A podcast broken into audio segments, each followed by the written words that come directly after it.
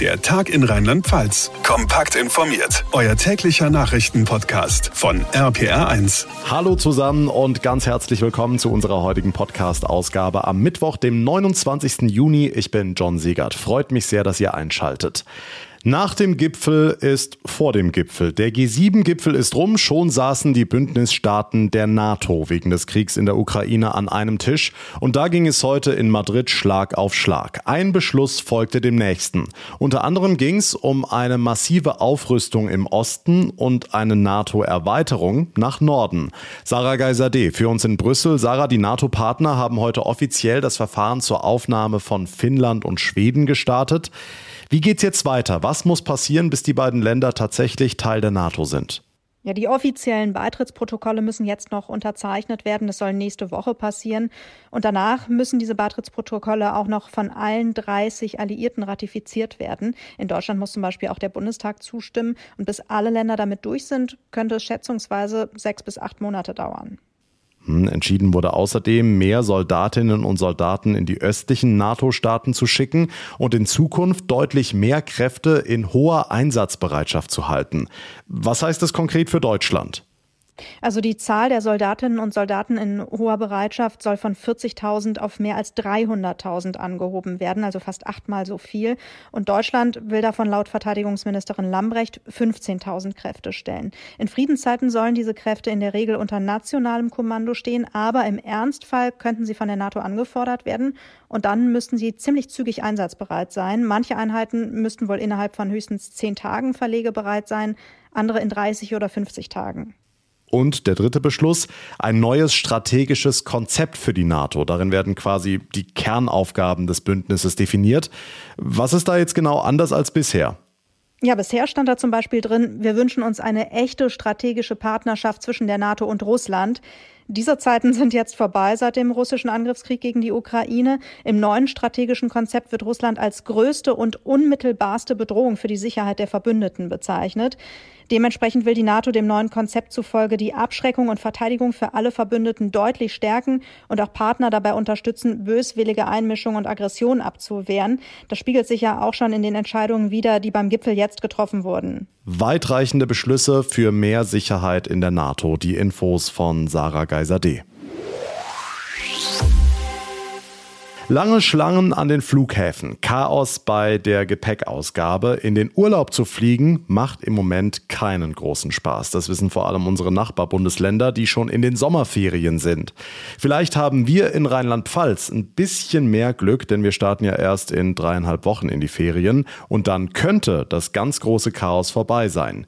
Die Bundesregierung hat heute jedenfalls eine Regelung auf den Weg gebracht, damit Fachkräfte aus anderen Ländern einspringen können. RPA 1 1-Reporter Thomas Bremser. Wie schnell geht das im Hinblick auf unsere Ferien in Rheinland-Pfalz? Ja, tausende Beschäftigte aus dem Ausland sollen ja an den Airports aushelfen, vor allem aus der Türkei. Wie schnell sie dann tatsächlich am Gepäckband stehen oder beim Check-in helfen, ist unklar. Aber die Regierung will zumindest alles dafür tun, dass es von ihrer Seite schnell geht. Also die Einreise- und Arbeitserlaubnis erleichtern. Und die Beschäftigten stehen wohl auch bereit bei türkischen Dienstleistern. Sie müssen also nicht groß eingearbeitet werden. Aber Innenministerin Faeser macht auch deutlich, natürlich werden diese Hilfskräfte genau durchleuchtet vorher. Die Sicherheit gehe vor. Aber die Bundesregierung stellt ja auch Bedingungen an die Airports und auch die Fluggesellschaften. Welche sind das? Ja, die Regierung lässt keine Leiharbeit zu. Das äh, wollte die Flugbranche eigentlich, aber sie muss die Hilfskräfte direkt anstellen, befristet für diesen Sommer. Also die Hilfskräfte sollen nach Tarif bezahlt werden und vernünftige Unterkünfte bekommen.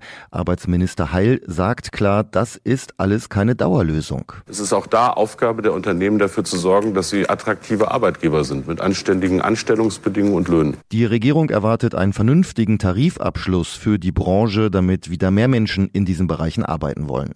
Jetzt ist ja schon länger klar, dass im Sommer viele Menschen in den Urlaub fliegen, vor allem weil es fast überall keine Corona-Regeln mehr gibt. Wie kann es denn sein, dass die Flugbranche so dermaßen unvorbereitet ist auf die Lage? Ja, das äh, wundert mich auch. Klar, durch Corona gibt's derzeit auch noch viele Ausfälle, aber personell ist da schon auf Kante genäht. Dieses Chaos war also quasi vorprogrammiert. Dementsprechend genervt habe ich Arbeitsminister Heil auch erlebt hier in Berlin. Er hat daran erinnert, dass die Branche massive Corona-Hilfen bekommen hat und auch Kurzarbeit möglich war. Gerade um Arbeits- und Fachkräfte an Bord zu halten, um nach der Pandemie oder in solchen Saison wieder durchstarten zu können. Ja, also große Kritik an der Flugbranche nützt den Reisenden aktuell aber natürlich auch nichts. Dann sind wir gespannt, wie lange es dauert, bis die Flüge wieder einigermaßen planmäßig fliegen. Die Infos von Thomas Bremser. Es wurde schon heiß diskutiert, bevor es vollständig in Kraft war. Das sogenannte Kita-Zukunftsgesetz in Rheinland-Pfalz, durch das es für alle besser werden sollte. Für Beschäftigte, für Eltern und natürlich für die Kinder. Nach einem Jahr wurde heute mal Bilanz gezogen. Das Bildungsministerium sprach von mehr Qualität bei der Betreuung. Gewerkschaften und Verbände bleiben dabei. Das Gesetz ist ein Griff ins Klo. RPA1-Reporter Olaf Holzbach, was stimmt denn jetzt? Also vermutlich liegt die Wahrheit mal wieder in der Mitte. Tatsache ist, das Gesetz kam in der Corona-Zeit, in der es die Kitas sowieso nicht leicht hatten und dann umstellen auf sieben Stunden Betreuung plus Mittagessen. Viele fühlten sich überfordert. Ich bin als Erzieherin nicht verantwortlich, die Betreuungszeiten zu gewährleisten oder ähm, Kinder aufzunehmen, wenn kein Personal da ist. Wir tun das aber zum Teil trotzdem, weil ja unser Herz an den Kindern und Familien hängt. Claudia Theobald, Chefin des Kita-Fachkräfteverbandes und Erzieherin im pfälzischen Hassloch. Kein Personal wie in anderen Branchen auch, ja, aber die Personalzuteilung, die ist gerechter, sagt Bildungsministerin Stefanie Hubig. Gerechter heißt, dass erstmal geguckt wird, wie viele Plätze hat man in der Kita und wie lange sind diese Plätze pro Tag sozusagen belegt. Und dazu gibt es dann nochmal Personal aus dem sogenannten Sozialraumbudget, weil man da guckt, steht eine Kita vor besonderen Herausforderungen. Nächster Punkt, Mittagessen. Viele Kitas hatten oder haben weder Küche noch Platz zum Futtern. Also Umbau, der kann dauern. Und weil das eben nicht von heute auf morgen geht, haben wir deshalb eine Übergangsfrist bis 2028, damit alle Kitas das richtig und gut schaffen können. Was die Kita wiederum den ungeduldigen Eltern erstmal verklickern muss. Nee, sagt der Verband, das passt alles nicht zusammen, deshalb ruft er am Freitag zur Protestdemo in Mainz. Wenn sich die Verhältnisse nicht ändern werden, dann haben wir ein dauerhaftes Problem und die Kinder haben es auch. Ein Jahr Kita-Zukunftsgesetz. Das rheinland-pfälzische Bildungsministerium zog heute Bilanz und die Kritik reißt nicht ab. Seit Monaten hören wir immer wieder, dass Geldautomaten gesprengt werden. Es gab allein in diesem Jahr zahlreiche Fälle in Rheinland-Pfalz. Jetzt ist die Polizei einer Bande auf die Schliche gekommen, die offenbar dahinter steckt. RPA1-Reporter Marius Fraune. Bei einer Razzia wurden 13 mutmaßliche Automatensprenger festgenommen. Genau, das war eine Kooperation von deutschen und holländischen Ermittlern. Fast 30 Geschäfts- und Wohnhäuser wurden durchsucht und in diesem Zusammenhang wurden eben diese 13 Verdächtigen festgenommen. Die Ermittler haben offenbar viel belastendes Material sichergestellt, darunter geklaute Autonummernschilder, Datenträger oder auch Handys. Ich habe es gesagt, es gab auch bei uns in Rheinland-Pfalz viele Fälle von Automatensprengungen. Immer wieder haben wir hier bei APA 1 drüber berichtet. Die gehen auch auf das Konto der Festgenommenen. Ja, also das vermutet die Polizei jedenfalls. Sie spricht von insgesamt zwölf Fällen, für die diese Bande verantwortlich sein soll. Sechs davon in Rheinland-Pfalz, in Hörgrenzhausen am 5. Januar, in Gensingen am 9. Januar, in Daun in der Eifel am 14. Februar, Niederzissen am 6. Mai, in Kruft am 29. Mai und in Ulmen ebenfalls Ende Mai. Dabei entstand insgesamt ein Sach- und Beuteschaden von mehr als 4 Millionen Euro. Die Infos von Marius Fraune. Dank dir.